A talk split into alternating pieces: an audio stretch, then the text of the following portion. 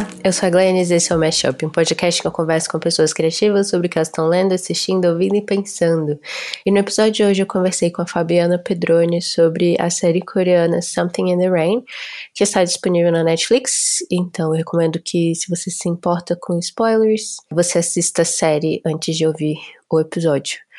E lembrem-se que agora a gente tem um PicPay, então se vocês quiserem apoiar o Mashup, a gente tem planos de a partir de um real por mês para ajudar o podcast a continuar a existir. Vocês encontram isso lá no picpay.me barra mashup. M-E-X-I-A-P, tudo junto.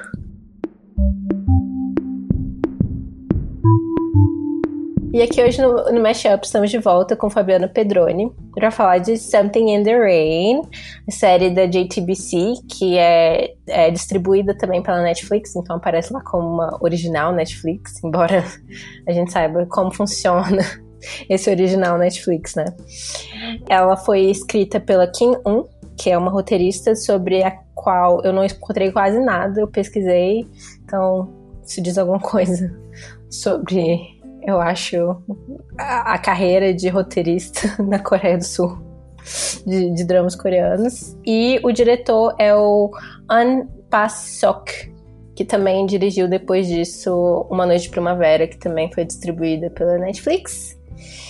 E Fabi, você quer se apresentar um pouco mais, falar quem é você nesse mundo dos podcasts e da academia e do Twitter. e dos podcasts. Uh, eu acho que primeiro, assim, de tudo, Fabiana quem é? É uma pessoa extremamente surpresa com os causos da vida. Porque quando eu fui ver, né, quem era o diretor e tudo, que geralmente quando a gente tá assistindo essas, uh, os dramas e tudo, eu sou uma pessoa que eu não me atento tanto a isso, né? Eu tô tentando articular esse costume, né? Mas ainda não faço isso. E aí eu vi que era do, do mesmo da Uma Noite de Primavera, eu fiquei, gente, já estava cheio de anotações para fazer comparativos, faz todo sentido. Né? Faz todo sentido. ah, eu fui assistir Uma Noite de Primavera justamente porque eu sabia que era do mesmo diretor e com o mesmo ator. Nossa. Inclusive, eu achei. Eu queria que fosse com a mesma atriz, eu queria que fosse com o mesmo tudo. Então, e, e tem vários atores que são, né, são parecidos, são, né, aparecem, né? Recorrentes. Recorrentes, isso, Sim. obrigada. Faltou, eu tô tão surpresa que faltaram palavras. É porque eu ia falar as fofocas, né? Porque eu nunca sei de fofoca nenhuma, assim, mas eu tava lendo que a atriz principal, né, a é Son, Son Yedin, sou péssima nessas pronúncias, ela recusou, mas ela foi escalada para fazer a, a, atriz principal. Ai. E aí eu falei, gente. Imagina! Agora, por que recusou, não sei, mas eu fiquei assim, é, sabe? Espantadíssima, porque, né? Mas eu acho que na mesma época que saiu essa, saiu outra com ela. Então ela devia estar. Tá, ela deve ter escolhido fazer a outra, que foi uma série que foi. fez muito sucesso também, que foi aquela Pousando no Amor. Ah, sei. Eu não assisti essa ainda não. Minha mãe que assistiu. Eu vi ela assistindo, mas que eu não quis pegar pela metade. Eu falei, ah, não. Vou, uhum. vou ver depois. Essa eu não gosto tanto, mas muita gente gosta muito. Mas eu acho que a gente vai, como a gente vai ver por essa conversa, o, o meu gosto em drama coreano é, tipo, diferente das pessoas. então, tipo, é, todo mundo ama pousando, pousando no amor e odeia Something in the Rain. Eu amo Something in the Rain e odeio pousando no amor.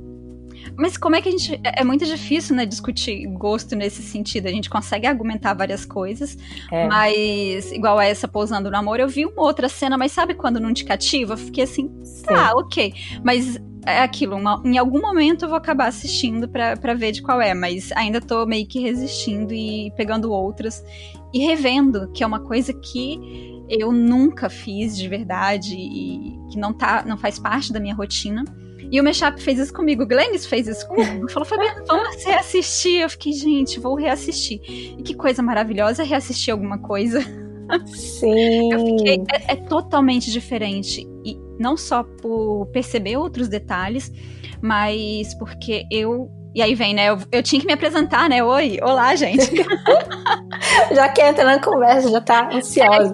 É a gente tá devendo é, conversar sobre dorama há muito tempo já, Fabi.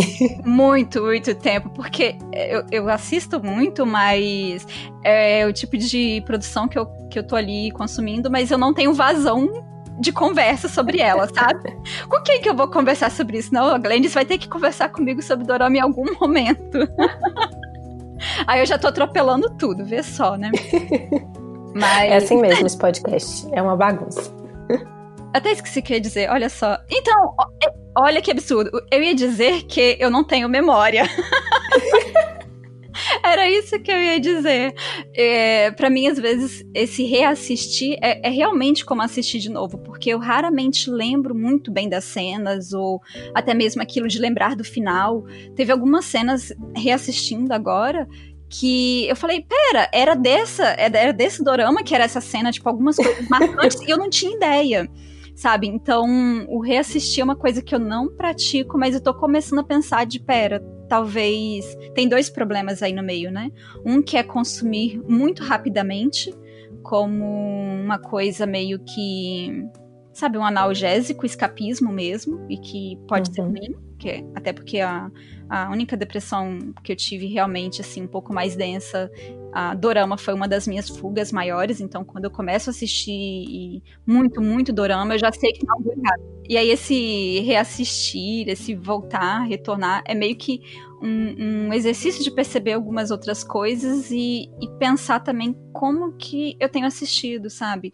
Isso de, se, será que eu tô consumindo muito, muito rápido por escapismo ou eu tô aproveitando a produção? E aí eu reparei que essa diferença de qualidade é muito grande quando você reassiste.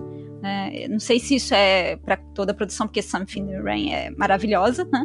É incrível. Mas pode ser que seja mais por conta da produção do que do reassistir em si. Talvez se eu reassistir uma coisa que eu odiei, eu vou continuar odiando. Eu amo também esse exercício de reassistir as coisas. E eu é, essa coisa que você falou sobre a gente estar tá nesse momento de consumo, né, extremo e tem que assistir muitas coisas muito rápido. E não só isso, né? Tem que assistir as coisas para poder assistir outras coisas que estão na sua lista para você conseguir estar tá por dentro do que as pessoas, quem quer que sejam as pessoas, que, que é um grupo muito difícil de, de, de, de explicar, é, estão assistindo também. E é, e é, isso, né? Quando você assiste a primeira vez, você não, não, não sabe muito bem para onde está indo, né? Você não sabe por que, que aquelas coisas estão acontecendo naquele momento, daquele jeito. Então, assistir de novo é também assistir em retrospecto, assim, já vendo os temas que estão sendo puxados e a construção que foi feita, né? Sim, eu acho que talvez quando eu reassistir, que agora eu coloquei né, na minha agenda que eu preciso reassistir Uma Noite de Primavera. Então, uhum. quando eu reassistir, eu acho que vai ser é, é, é esse impacto do, do estar mais ciente, porque essa eu lembro muito bem ainda porque eu assisti depois, né? Ela tá mais recente, então tem bastante coisa ali que dá para eu relembrar e, e aprofundar um pouco mais. E ao mesmo tempo, quando eu penso da minha formação, né? Quem é Fabiana, né? Até agora eu me apresentei de novo, esqueci de novo. Mas é, que eu participo lá do Não Pode Tocar, né? Que é um podcast de história, cultura, história da arte, enfim. E nesse esse podcast ele faz muito. Me leva muito às vezes a isso, sabe? De de pegar algumas produções e ficar pensando sobre algumas questões que são técnicas ou pensar em contexto. E Dorama é o tipo de coisa que não me coloca dentro de um contexto já pré-estabelecido, tá sempre me surpreendendo. Me surpreendendo muito com o outro também, sabe? De encontrar opiniões de outras pessoas que, que são completamente contrárias e diferentes das que eu tenho sobre, sobre por exemplo, esse Dorama. Né? De nossa, esse final, nossa, isso, nossa, lentidão. A gente vai falar sobre tudo isso ainda. Mas é meio que pra dizer, de. Às vezes as pessoas têm algumas expectativas que eu, eu entendo, mas cada tipo de produção ela exige um, um, certo tempo ali, sabe, de, de você ficar ruminando e, e, prestando atenção. E quando a gente reassiste ou mesmo assiste para gravar um podcast, eu acho que tem uma diferença muito grande desse sentido, uhum. sabe? Eu comecei Sim. a fazer umas anotações quando eu fui reassistir, anotação no celular, sabe? Ah, anota uma frase, duas frases. Eu terminei o arquivo, deixa eu ver, tá com 10 páginas. Mentira! Juro pra você, porque eu nunca tinha feito isso, só que aí o que, que aconteceu? Eu tô lá assistindo, e aí eu paro a cena e falo, gente, não é possível que ela tá decidindo tal coisa. E aí quando. E isso tudo no, no celular, né? Um bloco de notas, então lá não tem página. Aí eu copiei tudo, ficou lá no Word. Eu falei, gente, sem condições. Dez páginas de, de eu, sabe, reclamando e falando não é possível. Eu estou nervosa.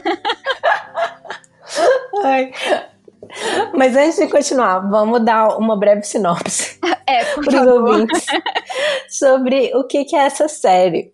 Então, essa série chama Something in the Rain. O nome original em coreano é.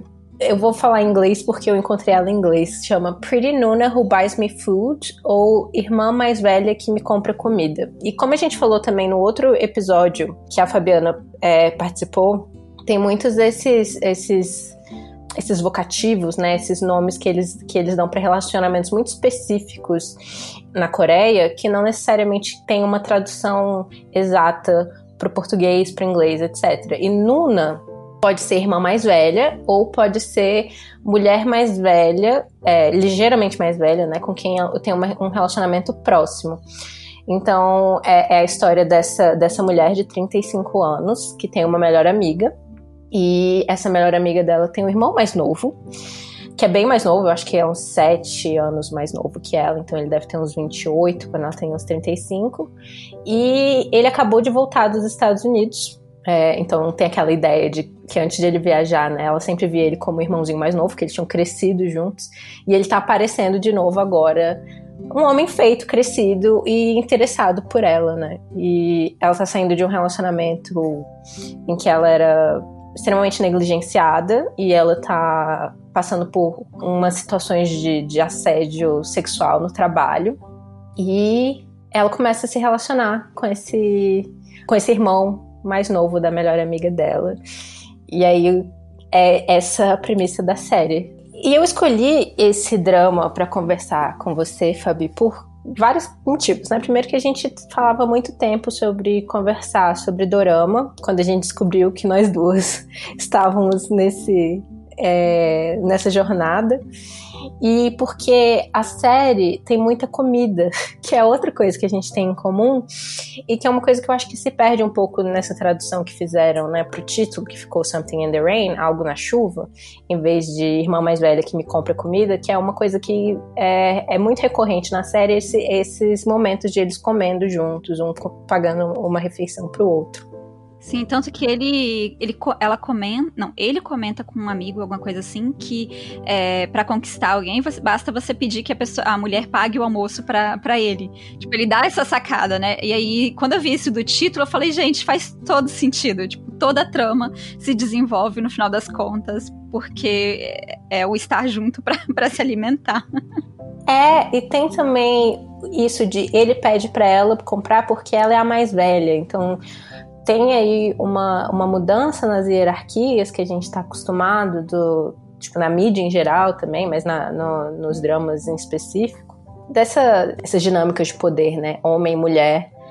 Então, colocar uma mulher mais velha, uma mulher que paga a, as refeições dele, mas colocando também ali outras várias questões de gênero, porque ela está passando dentro do trabalho, eu acho que foi muito, foi muito acertado, assim. Porque é um, é um drama que trata muito de questão de gênero de forma muito sutil, com várias situações diferentes. Então tem tanto a forma como os pais dela se relacionam, né? A forma como os pais dele se relacionaram, pelo que a gente sabe, assim, a partir da, das dicas, né? Porque a gente não sabe tanto sobre, sobre o passado da família dele a forma como ela se relaciona com o primeiro ex-namorado, como ela se relaciona com ele, como ela, ela se relaciona com, com as pessoas do trabalho dela, né? E trazer isso já no título, né? Tipo, irmã mais velha que me compra comida, eu acho que, que já traz aí uma carga, assim, que é um, um, uma consideração que a gente tem que levar quando assistir esse, esse drama, assim, que questões de gênero vão ser tratadas, assim. Sim, e até mesmo, ah, igual você falou da, da Nuna, né? Quando. É difícil isso da tradução, quando a gente vê, principalmente na parte da legenda, é, que traduz pelo nome. Porque só colocam os nomes das pessoas, é, né? E, e, vai variando, dependendo da situação em que ele se encontra, ele vai chamar ela de Nuna, mas às vezes não, vai chamar pelo nome mesmo, quando ele quer algo muito específico. Mas quando tá ali no momento de intimidade e de uma amizade um pouco mais forte, ele vai chamar ela de Nuna né? Então, e, e, isso dá uma carga muito grande de, de imersão, sabe? De diferença de, de se relacionar com aquilo. Né, com, a, com, o modo com que a cena se desenvolve. Algo que, que eu achei muito interessante em relação a, a toda a trama é que a gente tem um enredo que ele é romântico, né? Que tem aquele calorzinho no coração. Que Nossa! Chega, que chega momentos que é tipo explosão no coração que você fica, gente, eu tô derretendo. Sim. né? Mas. Voltando pro tema de, de desejo feminino, que tem voltado bastante nesse podcast. Caralho! Esse drama. Não, e esse drama, ele traz isso do, do desejo feminino numas coisas que. Eu teve um episódio do Não Pode Tocar que você comentou. Ah, era na, no de decolonização do imaginário, que você falou sobre isso do desejo feminino, um exemplo falando do, cara que tira o relógio, sabe? Chega, tira o relógio, aquilo é extremamente excitante. Dentro dessa narrativa do Something in the Rain, tem uma coisa de não só do do calorzinho das cenas românticas e tudo, que poderia ser clichê, mas acaba se construindo como não clichê, mas que é daquilo do, do silêncio. Uhum. Às vezes um silêncio narrativo que, que vem com a música, que vem com essa imersão, mas que, que vai em câmera lenta, que te dá esse tempo de você pensar. Dá tempo de você ir lá na sua história de vida, puxar tudo. sabe? tipo, é, é, o fim da sua vida, você tá revendo toda a sua vida. É isso, é Something Rain. né? Ai, cara, isso é, me leva a falar como que o Something in the Rain apareceu na minha vida porque eu acho que eu já comentei algumas vezes aqui no podcast sobre minha história com, com doramas, né? Então, eu assisti algum dorama que eu não lembro o nome, que era extremamente machista uns anos atrás, e aí eu fiquei tipo meio. Uh... E aí depois eu tive que assistir Hello My Twenties por conta do podcast. E eu gostei muito, mas ainda, tipo, não entrei no mundo depois que eu assisti Hello My Twenties. E aí eu assisti Something in the Rain e foi uma parada, assim, que eu, eu, eu lembro que pra terminar eu fiquei uma madrugada, assim, eu vi o sol nascer para terminar essa série, assim. Então, ela me pegou de um jeito que, que é até difícil de explicar, e eu também não estava tão versada, assim, no, nos doramas. Então eu não sabia como ela era uma série diferente dos outros doramas também. Então, tipo. Não que, eu tenha, que, que os outros doramas que eu vi depois tenham me decepcionado, mas que. Tipo, eu fiquei esperando ansiosamente por uma noite de primavera, porque eu sabia que era do mesmo diretor e que, que ia ser uma pegada parecida. Justamente por isso, porque foi uma série que, que me surpreendeu de várias formas e, e me prendeu de uma forma muito, muito grande, assim. E aí, depois, quando eu fui ler o que as pessoas estavam falando, que eu percebi que é uma série que muitas pessoas que são fãs de, de, de, dramas coreanos não gostam, porque é uma série lenta, é uma série com um drama muito forte, em cima de uma coisa que parece muito pequena, né? Então, eu acho que inclusive tem uma questão cultural, assim, que eu vi muitas pessoas escrevendo em inglês que não entendiam, assim, tipo, a, personagem, que ficavam irritados com ela, com, ela com, com as decisões que ela toma, assim. Spoiler. É, nossa, vai ser cheio de spoilers hoje. É, é, esse episódio vai ser, ter muitos spoilers. Basicamente, eles ficam nesse relacionamento é, inclusive, reassistir foi importante por isso, porque a primeira vez que eu assisti eu também ficava muito frustrada, assim, de ser uma coisa que eu não entendia que era tão forte. E aí, já esperando que a reação da família ia ser daquele jeito, eu entendi melhor as ações da protagonista. Então, basicamente, é, eles, eles começam a relacionar em segredo. E é uma série que acontece num tempo completamente diferente da maioria dos outros doramas, né? Porque a maioria dos outros doramas, o drama é o relacionamento. Então, é, chega ali na metade, no episódio 8, que é quando tem o primeiro beijo. E aí, até quem criou essa teoria do primeiro beijo foi a mãe da Ceane. Beijo, tia. Então, nessa série, eles já ficam juntos no terceiro episódio, já rola um flerte desde o primeiro, então a gente sabe que eles vão ficar juntos. E o grande drama é como é que eles vão fazer para encarar a sociedade, né? E falar para a família deles o que está acontecendo. Mas nos primeiros episódios é, é isso, é eles começando a se relacionar e vivendo esse relacionamento em segredo nesse tempo muito lento. Então não tem aquela coisa de pessoas que se odeiam e começam a se gostar. Não, são pessoas que se gostam e tem essa tensão entre eles. E a gente vai seguindo isso e vai seguindo eles se amando e sendo muito fofos e fica esperando o, o coração partir, né? Porque a gente sabe, tá muito no início para tudo dar certo. E aí, quando as pessoas começam a descobrir que as coisas começam a dar errado. E a grande vilã acaba sendo a mãe da, da que eu vou chamar de Gina e o De Juninho. é, que basicamente quer que os filhos dela se casem com pessoas que foram para boas faculdades e, e tenham famílias muito prestigiosas. E a justificativa dela para fazer isso tudo é porque ela quer o melhor para os filhos dela, né? E aí ela, ela acha que pode fazer literalmente qualquer coisa com essa justificativa de que é pro seu próprio bem. E aí eu, eu me relacionei pessoalmente com vários desses temas, assim, trazidos de relacionamento com os pais. Não que meus pais fossem do tipo que iam falar com, com quem eu deveria ficar, nem nada assim. Mas essa jornada da Gina de ser uma filha obediente, numa família muito tradicional, que ainda mora com os pais aos 35 anos de idade, porque ela só vai sair de casa quando casar e, e casar bem, etc. E a jornada dela para ser, para começar a desafiar, não desafiar os pais, mas desafiar as expectativas que, ele, que eles têm sobre ela e a partir disso começar a fazer um caminho próprio, eu, eu me identifiquei muito. E as escolhas dela, né, eventualmente, por. Ai, spoiler, spoiler muito grande. Por não ficar com, com Juninho, que, que decidiu ir embora para os Estados Unidos, porque ela tem a própria história dela, ela tem as próprias coisas que ela quer fazer, e a história dela não era, né, sair do jugo dos pais para seguir um homem, era ela tinha que traçar o próprio caminho e, e, e fazer as coisas do jeito dela e para se em algum momento ele se encontrasse novamente, poder viver aquela história, não porque ela dependia dele, mas porque ela podia e queria, eu acho muito foda, tipo, mexe muito comigo até hoje, reassistindo. Eu fiquei preocupada de, tipo, não mexer comigo tanto quanto mexeu da primeira vez que eu assisti, mas foi, tipo, 500 vezes pior. É porque aí você já tinha uma outra, uma outra vivência também maior já de, de outros dramas, né? Igual você falou isso de ter assistido outros que, que tinham cenas muito machistas e que eram em si machistas, né? E a gente sabe a quantidade de drama que tem, que, que são muito ruins nesse sentido, né? De, de produção. E aos poucos, a gente, eu não sei se isso é uma mudança para também atender um público ocidental, e se isso é uma mudança social mais recente, né, na Coreia do Sul. Mas gente, eu começo a perceber a quantidade de, de doramas que trazem narrativas desse modo, sabe? De você. Talvez não tanto quanto, quanto essa que a gente tá falando, do Something the Range, você ter o romance e a parte do romance ter um monte de outros temas juntos, mas que não fica só nesse padrão de roteiro né, de encontrar, desenvolver o romance e ter um final feliz ou um final triste. Essa, sabe, dualidade.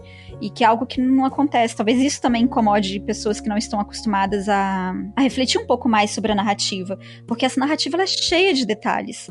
Ela, ela exige muito, né? Sim. É porque essa história, eu acho que diferente da, da maioria dos, dos doramas que, que eu tô acostumada, pelo menos, é que não é uma história sobre esse casal, é uma história sobre a Jiná é uma história sobre ela se transformando em uma adulta, né? É, um, é, uma história de formação, apesar de ela ser uma mulher de 35 anos. E ela toma muitas escolhas que são. que eu acho que algumas pessoas chamariam de egoístas, que até a, a melhor amiga dela chama de egoísta, por ela se colocar em primeiro lugar mas eu discordo muito. Completamente também. Mas aquela coisa de, às vezes, a gente não parar para entender o personagem a partir das deixas que são deixadas ali dentro do, da própria narrativa. Que é uma coisa que eu achei extremamente cativante dentro de, desse dorama, de o tempo que corre a narrativa ao tempo presente. Então não tem memória de infância para justificar nada. Ai. Sabe? Que sempre quando fala, ah, eles se conheceram desde pequenos, aí vem a, a, a imagem do parquinho, brincando no parquinho. Não, não precisa disso. A, a gente se envolve com o sentimento presente daqueles dois personagens. Isso é muito, muito legal e, e diferente, sabe, da narrativa. Porque volta aquela, aquela ideia de que você tem um grande amor na sua vida, né? E que é o mesmo desde de pequena. E... É, não. É. E o, o tempo inteiro que eles falam do passado deles, né? Tipo, ela fica falando, ah, até pra melhor amiga dela, você vai usar o meu passado contra mim porque ela sabe que ela é uma mulher madura, que já teve vários relacionamentos. Inclusive, tem uma, uma pequena storyline de revenge porn, que é meio assustadora, inclusive. com aquele ex-namorado maluco dela. E é extremamente sutil, né? Eu acho muito sutil, porque Em nenhum momento ele fala que ele vai é, divulgar fotos dela. Ele manda um buquê enorme de flores com uma foto deles na cama. E a partir disso a gente deduz é uma ameaça, né? Se você não voltar para mim, essas fotos estão aqui. Por isso que o, o Juninho fica tão puto também com aquela história. Acho que uma, uma das, das coisas que destaca aí nesse sentido da, da narrativa, né, de não só estar no tempo presente, mas de trazer algo que, que é muito real, sabe? Esse dorama, ele, ele às vezes é incomodativo talvez nisso, né, para pessoas que talvez não compreendam que o real, que, que algo que é dessa sutileza do real, que é uma sutileza agressiva, não sei nem como explicar exatamente isso, né? É uma coisa muito recorrente. Você vai ter o cara que ele é abusador, que ele vai fazer ameaças e que ele não começa desse jeito na narrativa, porque a gente está acompanhando o tempo presente da Jiná. E aí, nesse sentido, ela ainda tá vendo, tá, né, tá observando, pensando nele como esse ex, que aos poucos vai ficando mais obsessivo, que começa a fazer ameaças, que não consegue deixá-la de lado, que não consegue aceitar o término, que vai parar na delegacia, vai ter cenas muito fortes. Aquela cena do, do vestido, né, que ela põe um vestido de renda, é, uhum. eu fiquei com o coração na mão, porque é aquela coisa, né, você só explicando, né, para quem talvez não viu, mas são os vários spoilers do episódio, né? Mas que ela vai ali, é, ele se convida, ele é convidado, na verdade, pela mãe dela para um jantar. E ela chega em casa e ele tá lá. Então ela vai pega e coloca um vestido de renda extremamente provocante, um batom vermelho, e se comporta de uma forma que não condiz com a personagem, mas que é, é naquela. um comportamento irônico, bruto e para dizer, é, sabe, é assim que vocês me veem, me percebem, é assim que, que vai ser esse relacionamento, porque ele me traiu. E aí a gente descobre que, na verdade, já houve traição entre os pais dela. Uhum. Esse tipo de, de desenvolvimento, né? A narrativa da Diná, se a gente pensa das decisões dela, vem muito de dessas deixas que eu tava falando, de qual a maturidade real que aquela pessoa vai ter dentro da situação em que ela viveu, sabe? De uma criação extremamente protetora, uma mãe muito protetora que tá ali, né, valorizando sempre algo que, que é ideal para ela, mas que não é para para Giná, como pessoa, né? De você tem que casar com um cara rico e ponto. Não importa se ele te agride, se ele te traia. Por mais que no começo ela, nessa cena do, do jantar, a, a, mãe fique com raiva também, demora nem um episódio e ela já tá, poxa, mas você não vai voltar com ele, né? Ela esquece em prol daquilo que ela valoriza, que é o dinheiro. E ela usa justificativa, né? O, é, eu quero só o seu melhor. Só que vem um monte de coisa junto, né? E aí vem todos os outros doramas que, que reforçam isso, de uma mulher que ela vive uh, um sistema opressor, né, dessa geração anterior, e que vai exigir dos filhos que saia desse sistema opressor, mas não percebe que está reproduzindo esse mesmo sistema. Sim. E é muito doido também que é, é, a mãe dela é colocada como essa. A, o carrasco do, do, patriarcado, né? Ela é colocada como a pessoa que tá fazendo o patriarcado se movimentar ali. E é muito curioso isso, eu acho que até em culturas latinas também a gente pensa, sei lá, em, em, em grandes famílias matriarcais, entre aspas, né? Com aquela, aquela senhora que, que todo mundo chega para pedir a, a bênção quando chega em casa. E ela tem essa força muito grande, e ao mesmo tempo ela tá fazendo, ela exerce essa força para colocar o, os meninos em primeiro lugar. É, é uma imagem que me vem muito, assim, com, com isso, né? Essa mulher super forte, e não no, no bom sentido, usando essa força que ela tem como uma mulher mais velha numa família para operar o mesmo sistema patriarcal. E ela mesma tá sob esse julgo, tipo, apesar de ela ter essa, essa voz forte, ela, ela ainda, quando o marido dela fala que ela tem que ir pro quarto, a gente adora ele, né? Porque ele é muito mais carismático que a mãe, né? Que é a vilanesca de um jeito mais é, óbvio. Mas em vários momentos ele se coloca como você não vai fazer isso, não sei o que, você. E tipo, e a gente meio que tá do lado dele porque ele meio que tá falando que ela não pode agir daquela forma com a Diná. Mas a forma como ele fala isso pra mãe é muito violenta também em, em, vários momentos. E você vê que, tipo, o fato de ele estar do lado da Jinai, de certa forma a Jinai estar se, se colocando contra o, o, o sistema patriarcal, não torna aquilo melhor, porque ele ainda está reproduzindo dinâmicas muito violentas com a esposa dele. Então é bem complexo. É como se a gente, sim, é como se a gente visse um personagem que ele começa de um jeito, ele cativa a gente por ele ser o mediador da situação, mas em determinados momentos ele começa a partir do momento em que é público, que ele sabe, é, o saber do relacionamento se torna público para outras pessoas, né? É, a mãe sabe que ele sabe, digamos assim. Ele começa a retroceder, né? De da forma como ele pensa, como ele vai articulando as falas, o, o modo, né? É, é louco porque ele é um homem, ele é um homem fraco, mas ele é um homem, ele é um homem. Então ele tem poder dentro da sociedade. Então ele exerce o poder que ele tem, apesar de ele ser uma pessoa fraca. E, e, o modo como esse roteiro foi construído, sabe, do desenvolvimento de cada um dos personagens, cria uma trama que, que começa a te cativar dentro do personagem para depois você ficar com raiva dele. Ele foi a pessoa que eu fiquei com mais raiva de toda a, a história. Até que a mãe. Até que a mãe, porque a mãe ela é constante nesse sentido. Me dá raiva, lógico, né, por, por reação de empatia, Giná e do desenvolvimento da personagem, mas quando chega mais pro final dos últimos episódios, em que tem aquela cena extremamente dramática, né, do pai do, do Juni que vai ali se aproximar, né, da narrativa, ele aparece de verdade, tipo, era um pai que tinha abandonado a, as crianças e, enfim, pelo que eu entendi da narrativa, né, porque isso também não, não fica tão estruturado, mas ele, ele some, ele é uma pessoa que, que é completamente desconhecida desse grupo. E aí ele aparece como se nada tivesse acontecido. O, o pai, né, da, da Jiná recebe ele como se nada tivesse acontecido, sabe? Como se essa broderagem. Não, vamos esquecer e não há um problema. Esse episódio, eu até anotei, anotei que eu falei, eu fiquei com tanta raiva, mas tanta raiva, porque a cena do modo como ela foi construída, né?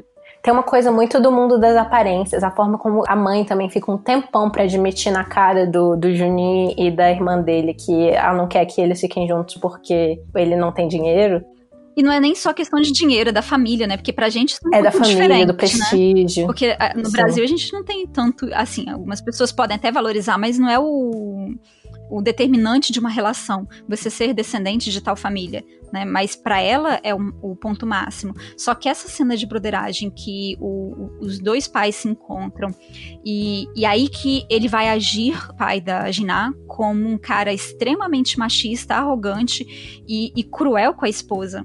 E aí me fez voltar e pensar por que também que ela tem esse tipo, não que seja justificável, claro, né, dela ser tão cruel, mas por que que que ela replica tão forte essa necessidade dela sair de uma situação de opressão, sem perceber que ela coloca ela em opressão. O cara tá completamente bêbado, o marido dela, né, o pai da Giná.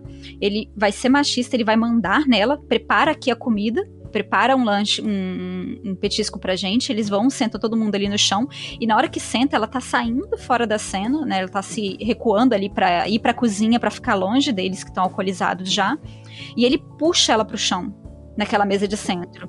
Quando ele puxa ela pelo braço e ela fica olhando para o chão extremamente submissa, nossa, aquilo me ferveu o sangue de tal forma. Sim. Porque é, é aquilo, né, da, da mulher que ela é extremamente forte naquele sentido que você estava falando, né, de ela quer mandar na vida dos filhos, ela se torna opressora, como o irmão também vai dizer, mas que numa situação social em que existe um sujeito externo ela é submissa. Isso é muito triste. Nossa, eu chorei demais nessa cena. Eu não sabia se eu tava chorando ou se eu tava com raiva. Porque era uma cena que eu, eu geralmente não chorava. É foda porque e você tá com tanta raiva dela ao mesmo tempo que você quase sente. Pra, é, é, eu acho essa sutileza da série muito forte. Tipo, de, de, de, deixar a gente com tanta raiva dessa mulher que quando a gente se percebe, às vezes a gente tá torcendo pra ela, pra ela ser oprimida dessa forma. Aí você se pega pensando, putz, o que, que eu tô é por fazendo, conta dessa né? situação que ela, é, que ela é desse jeito, sabe? E, e tem uns momentos que ela, que ela dá algumas deixas assim, sabe, de eu não queria ser assim, eu não queria falar isso, mas eu preciso e é assim que eu tenho, eu acredito que eu tenho que agir. E ela vai nessa nessa postura até o final, diferente do pai que quando todo momento que ele é social, ele ele vai atender a uma demanda social. Isso é, é, é, mais claro ainda no patriarcado, quando ele tá numa cena em que ele tá com as duas, né? A, a Jiná e a amiga dela, né? De, ali, que é a irmã do Juni ele encontra as duas, ele sabe dos relacionamentos dos dois, e aí o modo como ele fala é: Eu tô muito feliz de ter aqui as minhas duas filhas. Sabe, esse tipo. É, é fofo, é bonito, ele consegue desenvolver esse personagem muito bem. E, e, aí tem a contradição, que é uma contradição humana. Eu acho que, que essa história ela, ela, ela ferve muito por causa disso, né? De você ter os momentos de, de silêncio, a própria fotografia muito, muito, muito trabalhada, né? Se você tem uma cena escura, ela é uma cena escura e pronto. Se o quarto tá escuro, se só tem a luz dos carros passando, é isso, sabe? Eu não vou colocar uma coisa mais, sabe? Às vezes você tá vendo um, um dorama que a cena é noturna e as pessoas começam a dormir, dorme todo mundo de luz acesa. Não, eu vou apagar a luz, eu vou dar o tempo da, daquela cena se desenvolver, né? Isso é muito interessante. Sim, e aí, quando é, é pra ser o tapa, é bem naturalista. E quando é pra ser o tapa na cara, vai ser o tapa, sabe, bem, bem dado nesse sentido. É. E eu acho que essa série, as questões de gênero são tantas, dá pra entrar em vários lugares aqui. Mas eu queria trazer de volta pra foi interessante quando você comentou sobre o fato de tanto o irmão quanto o pai se voltam contra a mãe em determinados momentos pelo que ela está fazendo com a Jiná. Os dois se opõem à mãe, mas a forma como eles se opõem, de alguma forma, também reproduz um machismo, uma misoginia e, e não resolve, né? Ela continua com aquela atitude até o fim. E no final, quando finalmente a Jiná não só. Porque primeiro a Jiná sai de casa mas a Gina sai de casa porque a mãe dela meio que expulsa ela. E no final da série, no último episódio, ela se muda pra, uma ilha para morar com, com a melhor amiga dela, com outra melhor amiga dela. E, e, é uma decisão dela, né? Aí é o momento que ela e a mãe dela têm uma conversa em que elas se resolvem. Não que, que uma aceite é, não, não, que a mãe dela fique ok com as decisões dela, mas ela finalmente aceita que ela não pode tomar as decisões pela Gina mais. E isso não se dá nem, de nenhuma forma pelos homens da família. Finalmente, elas têm que resolver a situação. E é através de outra chave que não é a chave das dinâmicas de poder que a gente está acostumado, do homem dizendo que a mulher tem que fazer, né? Elas têm que resolver isso por elas. E a forma como a Gina resolve, eu, eu acho que é o que muitas pessoas se frustram, muitos espectadores se frustram, porque ela é muito passiva em relação à mãe dela em vários momentos, né? Ela parece estar sempre abaixando a cabeça, sempre respeitando.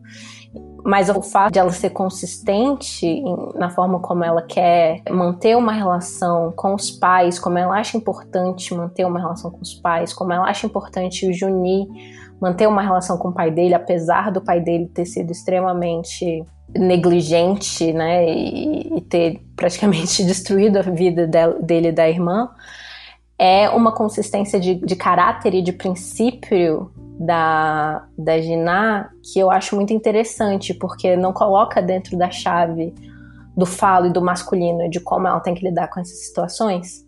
E isso não quer dizer que ela tem que tomar as decisões dela baseado nos pais, mas que o fato de ela querer manter uma relação com eles quer dizer que ela não pode entrar no, no embate de dominação. E, enfim, eu acho muito interessante. Até porque é aquilo que ela valoriza, né? São os ideais dela. Uma das. Talvez esse incômodo com o modo como a personagem ela vai se vai tomando as decisões e ela vai se comportando mais pro final, principalmente em relação à mãe dela, é talvez não compreender que é possível que esse personagem, que essa personagem, ela não crie grandes revoluções sabe, esses grandes cortes que muitas vezes alguns dramas têm de, de ser aquela ação que é 880. Não, ela sempre. Ela, todo momento ela valoriza a relação familiar. Tanto que ela continua morando com os pais durante muito tempo até ela ser expulsa. Não é só por uma questão de ela ser submissa ou qualquer coisa do gênero. É porque ela tem uma valorização em relação à família. Talvez até mesmo pela convivência com o outro, com a convivência com esses dois irmãos. Né?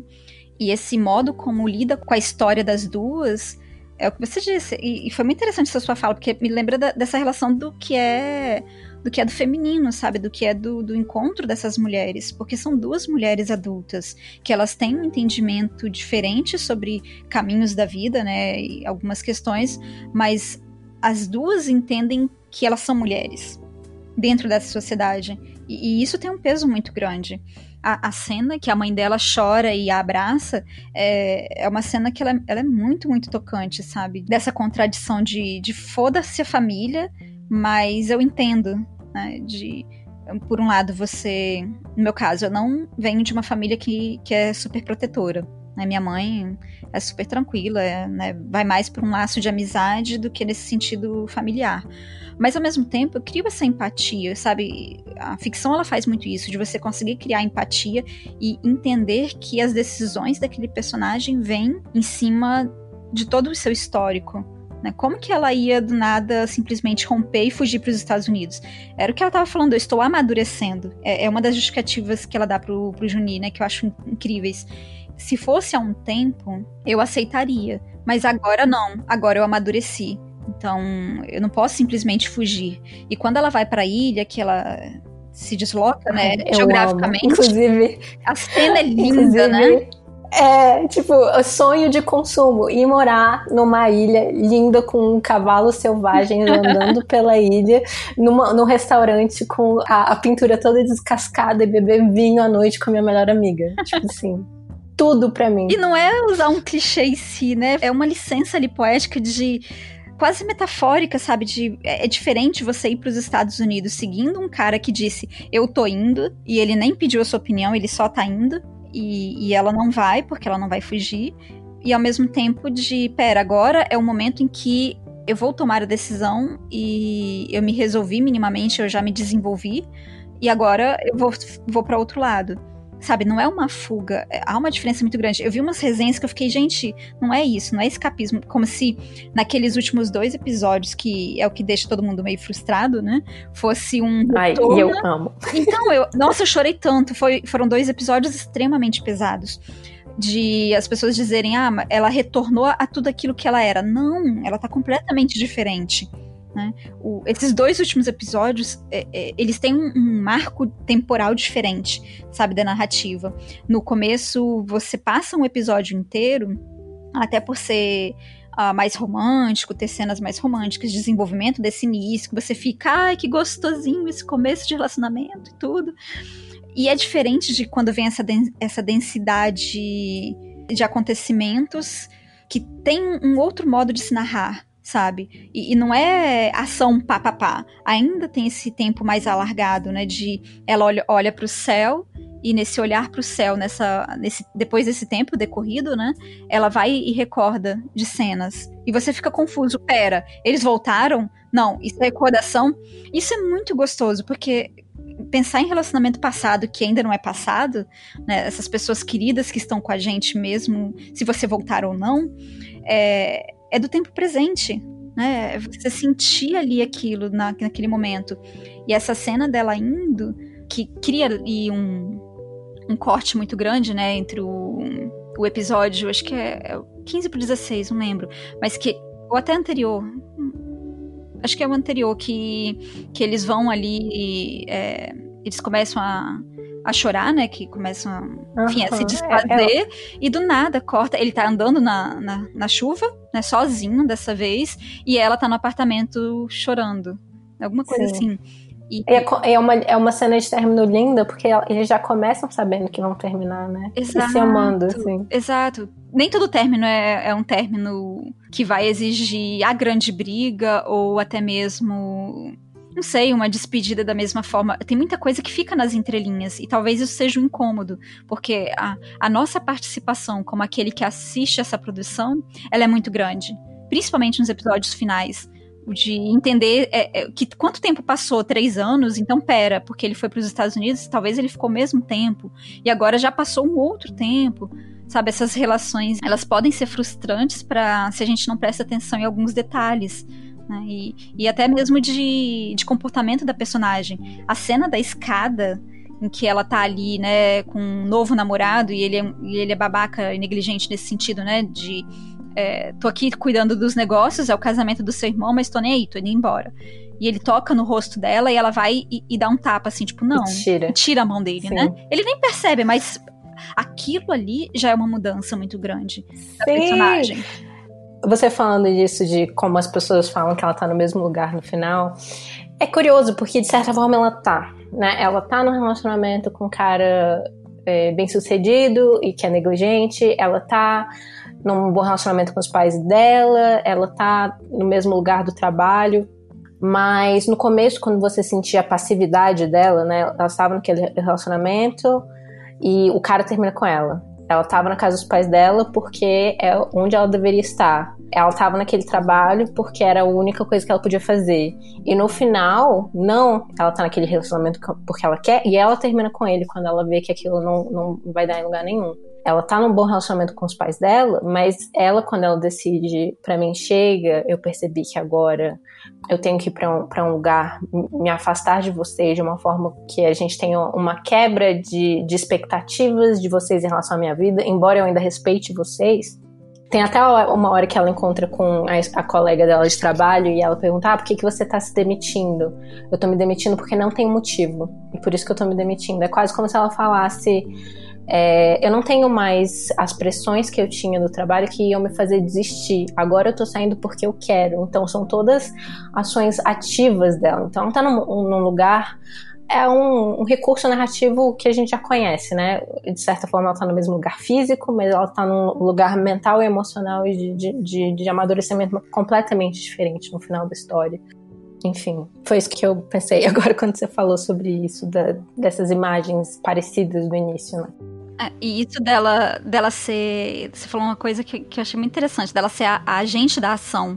Isso muda muito durante a narrativa. Tem. Foi no. Eu até notei no episódio 7 que o cara que. que é o tarado do trabalho, né? Que faz o assédio, ele pergunta por que, que ela mudou tanto.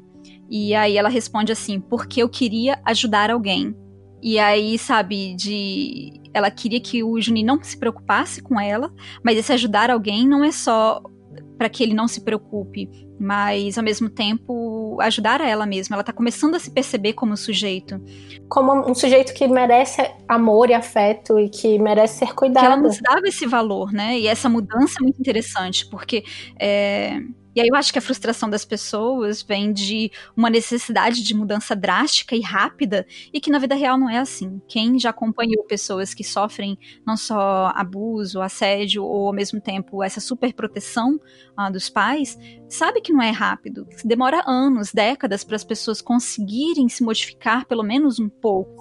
Né? E essa mudança da ação dela entre dizer é, não dizer foi um príncipe encantado que me salvou, não. Eu estou sendo aquela que se modifica, ou seja, a ação parte dela, mesmo que seja a partir do encontro com o outro. Ela conhece ali o Juni de uma outra forma, mesmo já conhecia, né? Mas ela desenvolve esse sentimento e esse sentimento a transforma. Mas isso não significa que ele a salva ou que ele a transforma. É ela se transformando na, na direção que ela quer. Ele ajuda ela a ter ferramentas para ela se salvar. E isso volta muito na relação com o primeiro namorado. Eu lembro a primeira vez que eu assisti, eu ficava tensa de em algum momento ele, porque tinha aqueles momentos assim de cenas de ciúmes que são colocadas como super românticas e o cara vai lá bater no outro cara que foi abusivo.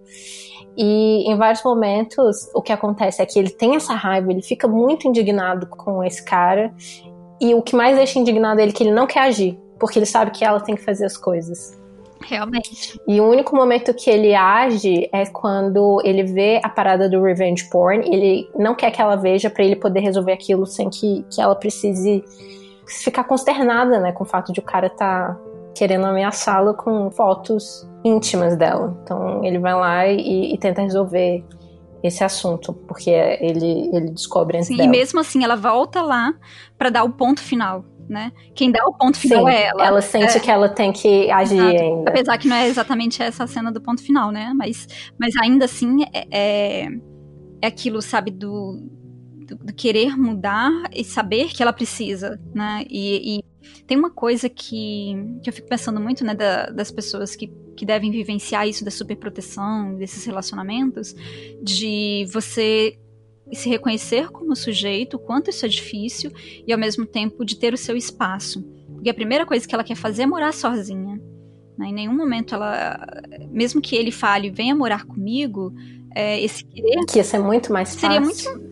Né, seria muito mais fácil, até mesmo ir para os Estados Unidos. Só, sabe, se fosse pensar por um lado prático da coisa e de um modo, às vezes, muito do lado ocidental, né, que tem uma valorização diferente dessa relação familiar, porque por mais que a gente valorize, as amarras são diferentes dessa narrativa mas o morar sozinha, todas essas dificuldades e o reconhecer-se como aquela que dita as regras é, é um passo muito importante. Tem uma fala dela no mais uns episódios finais que ela diz assim que Ai, tô tentando lembrar de cabeça, mas não lembro tão bem como é que era a fala. Mas ela vai justificar e dizer que, quando ela tá conversando, acho que com a amiga dela, é, sem ser a irmã dele, né?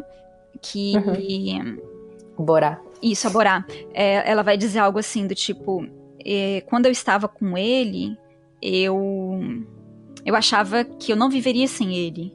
E, e fica dentro da, do modo como ela fala, dá para entender não só que isso era de um relacionamento passado com esse ex né, abusivo dela, mas também em relação ao Juni.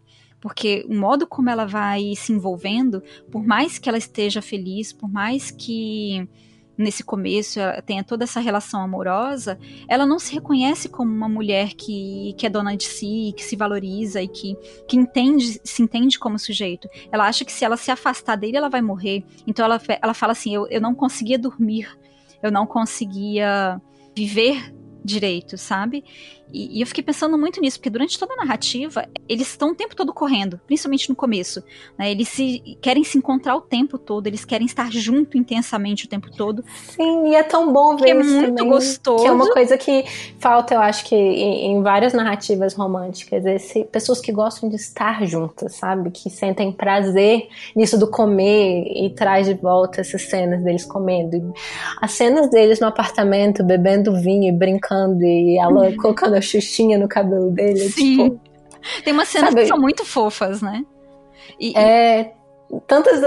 É, tantas narrativas românticas vêm do, desse lugar do só do, do sofrimento, né? E, e aqui é tanto do, do, prazer de estar junto, quanto eles gostam de estar juntos, quanto eles, eles gostam, eles são amigos mesmo, assim.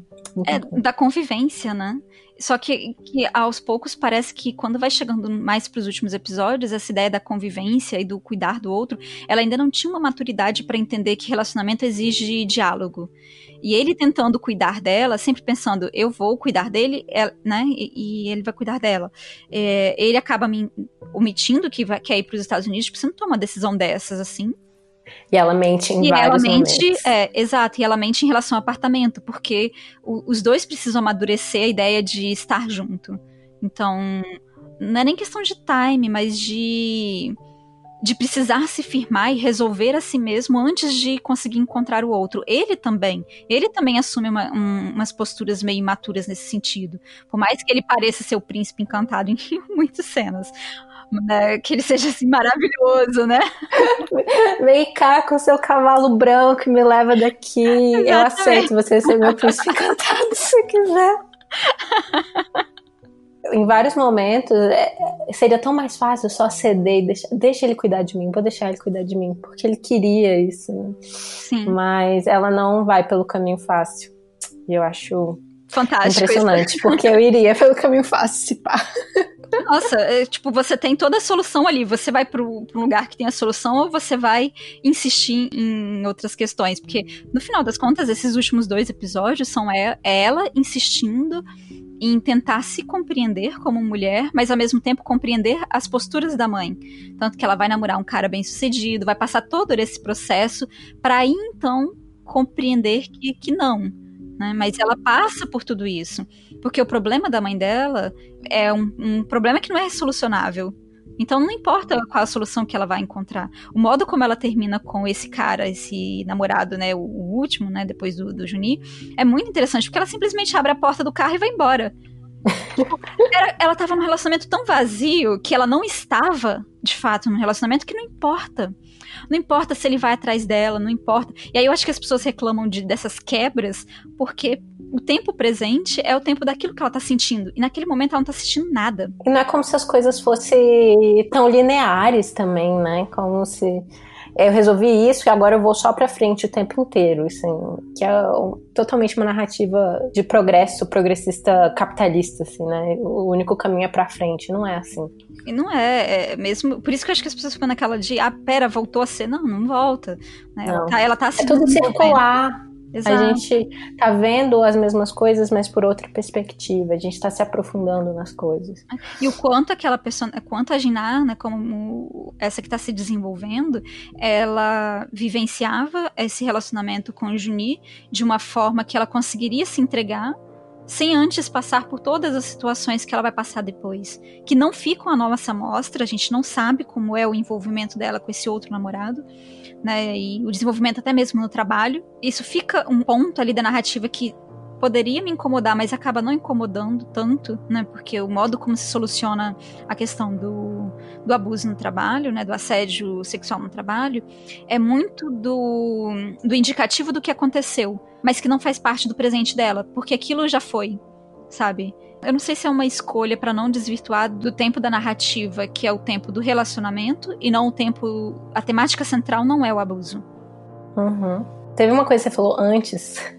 Tinha várias coisas que eu queria que eu queria fazer observações, mas você voltou agora nesse assunto do abuso no trabalho, do assédio. E teve um, um momento que você estava falando sobre como ela não é aquela personagem que vai fazer uma quebra completa e solucionar todas as questões do patriarcado. E eu sinto que essa personagem, essa imagem né, da personagem heroína que vai quebrar tudo e vai transformar todos, ela não existe, sabe?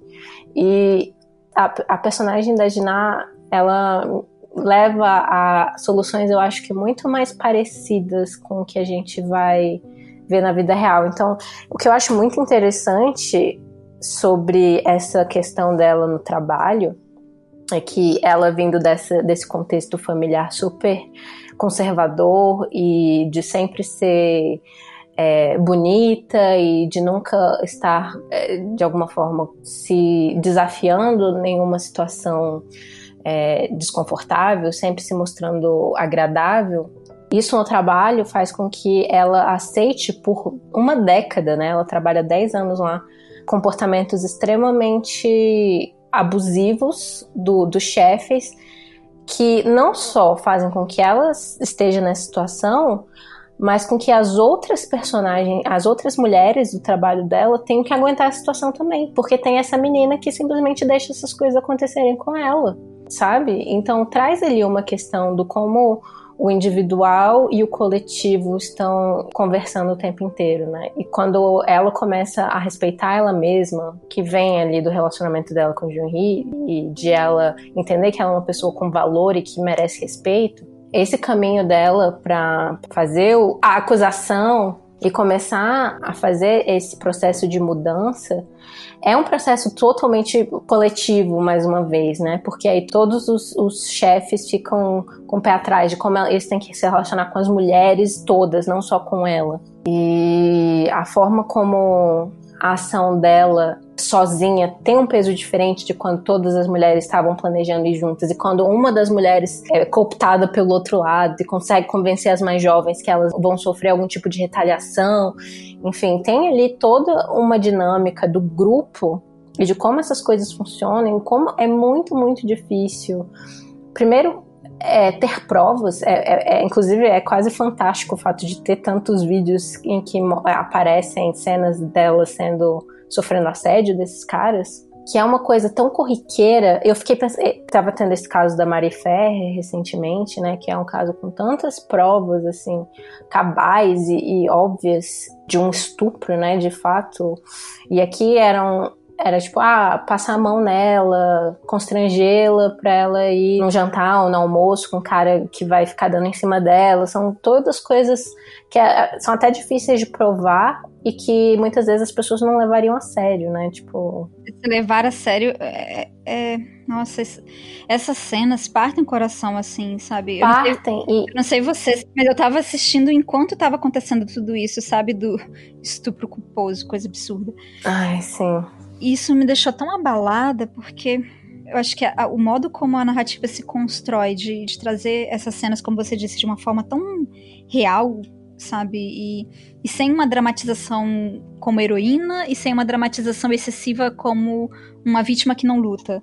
Né? Como Sim. se tivesse que ser um ou outro. E é bem isso, né? O modo como, como vai se desenvolvendo, eu fico, gente. O, o que eu acho muito interessante dessas cenas é que não é uma construção de um caso de violência, né? E, e ela não, não é a, a vítima perfeita. É, inclusive, eles encontram cenas dela se divertindo muitas vezes com os caras no, é, no karaokê. Então, tipo, já estão construindo ali, ah, ela era uma vítima que se divertia também? Não, tem que ser uma vítima brutalizada.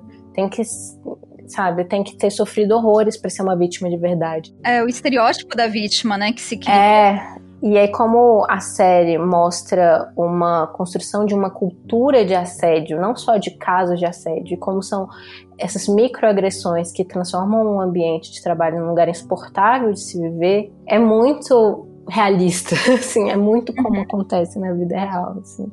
Não que esses casos horríveis não ocorram, mas assim. Mas eles não são. Quando você tem um caso drástico, ele é, ele é drástico em si, mas é, esses casos de, como você disse, dessa cultura de assédio, ela é uma cultura, ela acontece o tempo todo. O tempo inteiro, é muito corriqueiro. E, e, é muito triste perceber que aquilo que a gente tem discutido tanto aqui no Brasil, né, em relação à sororidade, do, do apoio, de você encontrar outras pessoas e poder verbalizar, né, o encontro entre mulheres, ele é importante por conta disso, sabe, de, de você não só criar empatia, mas empatia em si não resolve. Você entra na luta junto quando a gente tem esse coletivo. Né? E isso é muito triste na série porque é o que mais acontece de você ter uma pessoa que vai receber ali uma, uma proposta de promoção e que ela vai preferir a proposta de promoção de, dentro dessa ambição né, econômica do que a pensar que ela também estava sendo assediada, sabe? Exato. E ao mesmo tempo você fica, mas vai dar alguma coisa? Será que ela não tem razão de ter pelo E aí eu fico, eu volto para essas narrativas capitalistas de girl boss e mulheres sendo fodonas e virando CEOs, e eu fico Hum, o quanto disso é porque ela é uma mulher foda que usou o feminismo e outras mulheres e trouxe outras mulheres junto com ela, ou ela se usou do patriarcado e, tipo, subiu na cabeça de outras mulheres para chegar ali sendo cúmplice dessa situação, porque é isso que acontece, né, com aquela colega dela, é isso que ela faz. E ela não é um grande exemplo de feminismo porque ela tá num lugar alto na empresa, pelo contrário, ela chegou naquele lugar justamente porque ela foi cúmplice daqueles comportamentos machistas. Então tem que ter muito cuidado. É, e aquela, a vice-presidente, né, e a diretora de marketing, que é quem vai apoiar ela durante muito tempo, que está ali junto, né, com o presidente, com, uh, com quem está mais no, no, alto, né, escalão da, da empresa, ela está ali junto, tentando, né, juntando provas e tudo mais, mas ela está o tempo todo alertando que dos riscos, né? Que há uma possibilidade dela ficar sozinha, que isso pode acontecer, por mais que ela tente criar essas situações, sempre tem o, o, o abandono, né? E a Gina, vai enfrentar isso supostamente sozinha. E que é muito Ai, gente, é, é, é, terrível. Porque você vê não só os homens se, se movendo para conseguir se juntar para sair fora dessa situação, né, para vencer esse processo, não deixar nem que o processo aconteça no final, e, e, por mais que ele acontece e que o senhor Nan, né, ele perde a causa, ele, mas assim, no final das contas, todos eles continuam trabalhando, todos os homens continuam como se nada tivesse acontecido. O presidente, ele numa cena final, quando ela vai pedir a demissão, né, um pouco antes, não lembro, mas que eles estão na frente do elevador, ou não, quando ela tá no escritório, desculpem. E aí é, o presidente fala que aquele cara, né, que era o abusador do trabalho, o Chao Gong, não sei, Gong, ele. Nossa, ele continua o mesmo. Não quer dizer que nada tenha mudado. As coisas se modificam, mas da mesma forma que que não há esse Mas protagonismo. É um de formiga, né? Exato, não há esse protagonismo de modificação completa da empresa, como se agora é uma empresa feminista. Não. Ainda assim, o presidente, ele, por mais que ele tenha ali começado a movimentação de dar a voz, né, digamos assim, porque ele que começa a estruturar essa pesquisa de se essas mulheres como que estava o ambiente de trabalho. Ele dá a oportunidade, digamos assim, né, dá o cenário, mas na medida que o cenário começa a surgir e ele vê que a coisa é muito mais complicada do que realmente é, ele vai tirando o deles fora. Né? Ele vai trazendo ali aquela broderagem de, pera, o senhor não é da minha família, então eu vou te proteger, você eu vou te proteger, e aí protege os homens e elas se virem, entendeu? E, e, as ameaças que, que são feitas em cima dela quando o advogado. Nossa, eu fiquei com falta de ar aquela hora. Tipo, ele vai e mostra o vídeo recortado e ela se divertindo, igual você falou, né? Mas são 10 anos. Se nesses 10 anos de, de, de, assédio ela não teve algum momento que estava bêbada e sorrindo como um processo de negação, é impossível, sabe? Há um, um problema muito sério, e aí eu penso que essa frustração com, com esse dorama vem nesse sentido da expectativa de uma mudança irreal de não entender que não basta ela decidir, não basta, ah, por que, que ela não parou desde o início? Por que, que ela. Gente, ela, ela é vítima de um assédio. A vítima de um assédio, ela não consegue simplesmente dizer, não, eu não quero ser assediada. Tipo, chega a ser ridículo exigir da vítima isso. Né? E tem as várias questões que a gente falou de cunho pessoal dela, de dela com a autoimagem dela, como ela claramente não se considerava uma pessoa que merecia ser protegida, né? É, como que ela vai do nada se tornar uma personagem que fala, não, pare o assédio.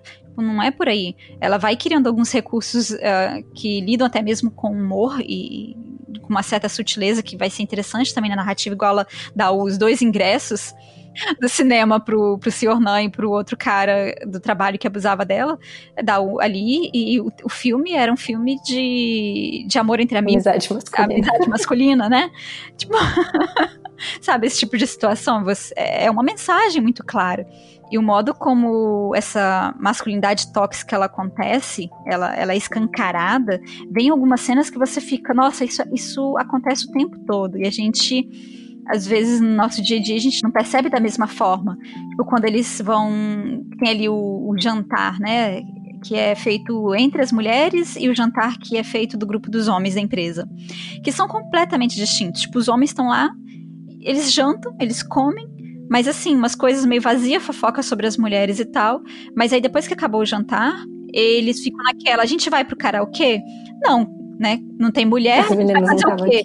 Não, não tem por que a gente ir pro karaokê, porque não tem mulher. Nosso objetivo único não é a companhia possível e de amizade entre homens. A gente não pode desenvolver isso. E aí corta a cena na hora para pro jantar delas, tipo, elas lá loucas. Elas pirando. Eu amo essa cena. Eu adorei essa cena, porque foi assim, sabe, esses cortes drásticos que se faz são muito legais. De, pera, elas estão se divertindo, elas estão ali rindo, dançando, e, e não tá aquele dançar que é da, da mesma forma que acontecia nos jantares da empresa, né, de enfim, é, eu achei essa cena fantástica, assim, que ela, ela fala muito dessas questões de, de gênero, de relação de trabalho, né? Sim. Ah, maravilhoso. Ah, era, eu acho que era isso que eu tinha. E a gente já passou quase 20 minutos do tempo. Eu ia falar isso agora, gente. Desculpa. Aqui, são 10 páginas, entendeu? Tinha mais algumas coisas que eu queria falar, mas eu vou deixar para um futuro episódio sobre Dorama, se pá.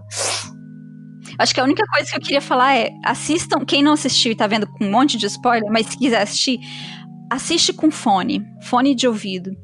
Eu nunca tinha feito isso, nunca assisti dorama com fone de ouvido. Só que dessa vez eu assisti, eu falei, gente, que perfeita que é a trilha, não só a trilha, mas o cuidado com, com a sonoridade do, de todo o dorama. Sabe, é das cenas da chuva, a chuva que você escuta quando você não vê a chuva, barulho de vento também, quando aquela despedida que, que se despede a Ginada, a mãe dela, tem um barulho de vento muito forte, porque é uma cena externa, e parece chuva, sabe? Ai. Tem uns, uns diálogos muito legais que só dá para perceber com fone. É, é muito, muito bom. Massa. E a fotografia é linda demais. Todas as cenas de restaurante, pelo amor de Deus. O restaurante da amiga dela no final. Eu quero morar naquele lugar, inclusive. Nossa, lindo mesmo. Muito, muito lindo. É isso.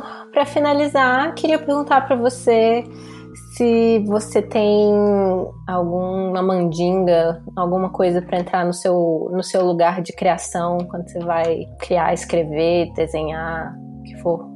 depende do que eu tô criando e desenvolvendo, mas eu tenho feito Sabe isso que eu fiz do, de assistir o episódio e ir anotando? Eu tenho feito muito uhum. isso.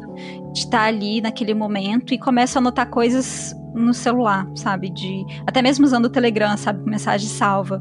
E vou anotando e depois aí eu passo pro computador e eu começo de fato a, a produzir. E, e usar muito daquilo que é do dia a dia.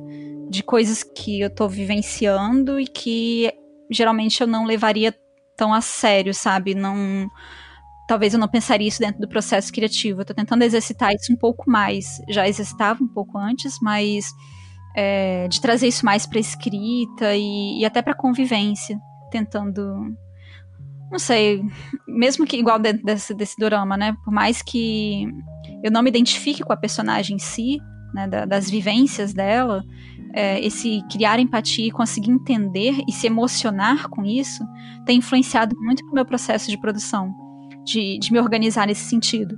E aí, na parte prática, porque nem tudo pode ser se perder nas anotações e criar 10 uhum. páginas, né? Que senão você não vai para lugar nenhum. Quem dera. É. Uma coisa que eu tenho feito muito dentro do processo é usar a agenda. Eu nunca fui de usar agenda, nem planner, nem nada. Mas eu começo a semana colocando coisinhas fofas na agenda. Geralmente um mês, na verdade, né? No primeiro dia do mês eu abro a agenda, que é um planner ali que tem todos os dias do mês, mas super simples, sabe? Uns quadradinhos com os dias. Uhum. Eu tenho também esse, tá me ajudando. Coloco ali umas, uns adesivos fofinhos e, e, algumas frases. Tipo, hoje a frase que, que eu vi, eu nem sabia que, né? Que eu não coloco em todos os dias, né? Mas hoje tinha lá escrito começar um livro de receitas. Isso eu coloquei semana passada, tipo, é uhum. coincidência, sabe? E aí eu fiquei uhum. pensando nisso, sabe? Essas coisas. Agora, talvez se eu for escrever alguma coisa sobre esse dorama, vai aparecer a questão da comida. E pensando que você falou agora, né, Glenn? Vai vir no processo. Ai. Eu precisava falar de tantas coisas sobre comida nesse, nesse podcast ainda. ah, eu adoro Mas falar de comida. É isso. As cenas de comida são sempre as melhores, adoro. Sim! Ai, eles comem tanto. Sim. Eles são gostosos. Sim. E sabe o que que. Eu, eu juro que eu tô tentando finalizar o podcast. Mas é que eu pensei agora, será que a gente não gosta muito das cenas de comida? Porque geralmente uh, os doramas, ou enfim, as produções que têm essas cenas, exploram muito o tempo, sabe? O, uhum. o dar o tempo de se alimentar, o dar o tempo da, uh, do silêncio. Eu escrevi um pouco sobre isso. Eu não sei se você já leu hum. meu texto, Filmes Me Ensinaram a Comer. Sim, sim, eu li, é verdade. É, eu li, eu, eu começo. É, menina. Não, o quê? Não, imagina. Antes da gente gravar aquela live, né, que a gente gravou, a, a propaganda de lives agora. ah, é? Foi uma, uma live sobre processo criativo. É, eu tinha lido aquele texto lá do, no Verberenas e, e, e achei lindo, porque Assim, eu não cheguei a ler todo, né? Porque não deu tempo. Eu tava muito em cima já da gravação, tá? É, esse é o processo criativo, é esse caos. e, e, teve umas coisas que você falou que eu fiquei, gente, faz todo sentido isso da comida. Do desenvolver afetivo, sabe? E, e aprender a ver as coisas a partir daí. É, filmes sobre comida são filmes sobre tempo. E como as coisas levam tempo, né? A relação deles, e, eu, eu gosto muito como tem essas várias cenas de convivência e de eles sendo felizes juntos, tipo. Eu acho que para muitas pessoas seriam, tipo, pra que tantas cenas, né? Porque não mostra uma cena deles sendo felizes isso já é de estudo. Não, porque, não, tipo, não é uma construção. É. Senão você não sente, né? Eu fui ouvir, na verdade, eu fui ver esse dorama com fone de ouvido lá pro quinto, sexto episódio, talvez, porque eu tava assistindo com a minha mãe. E ela queria que a, a, ela já tinha assistido, na verdade, comigo antes da primeira vez. Mas aí dessa vez reassistindo, ela lembrava. Eu não lembro, eu tenho memória curta. Então eu queria vivenciar tudo. E ela tá falando no meio da cena, tá falando. Eu falei, gente, a cena é de imersão e de silêncio. e aí eu deixei, falei, ah, vou assistir sozinha. E aí ela me contou que ela assistiu o restante sozinha na sala, eu no quarto, com o fone no celular. E ela adiantando as cenas que ela lembrava. Eu falei, ah, mãe, porra. Aí você não entra na atmosfera do negócio. Pois é, todas as cenas que tinha aquele, é, aquela cena lenta lá, ah, aí eu adiantava, eu falei, ah, mãe, pô. Enfim. Ai, mas é isso então. Muito obrigada, Fabi. Eu amei conversar sobre esse drama que é muito importante para mim. Eu penso nele sempre, o tempo inteiro. Nossa, ele vai ficar reverberando em mim durante muito, muito tempo agora, com certeza. Eu, eu não sabia, eu já, eu já sabia que eu gostava, porque ele tá lá na minha lista ainda, mas eu não sabia que ele era tão, tão perfeito. Quem não assistiu, gente, assiste, por favor. Assistam. E obrigada pelo convite, né? Claro. Me diverti horrores. Ai, sempre um prazer. E eu amei a live também. Muito obrigada de novo pelo convite. Também foi incrível.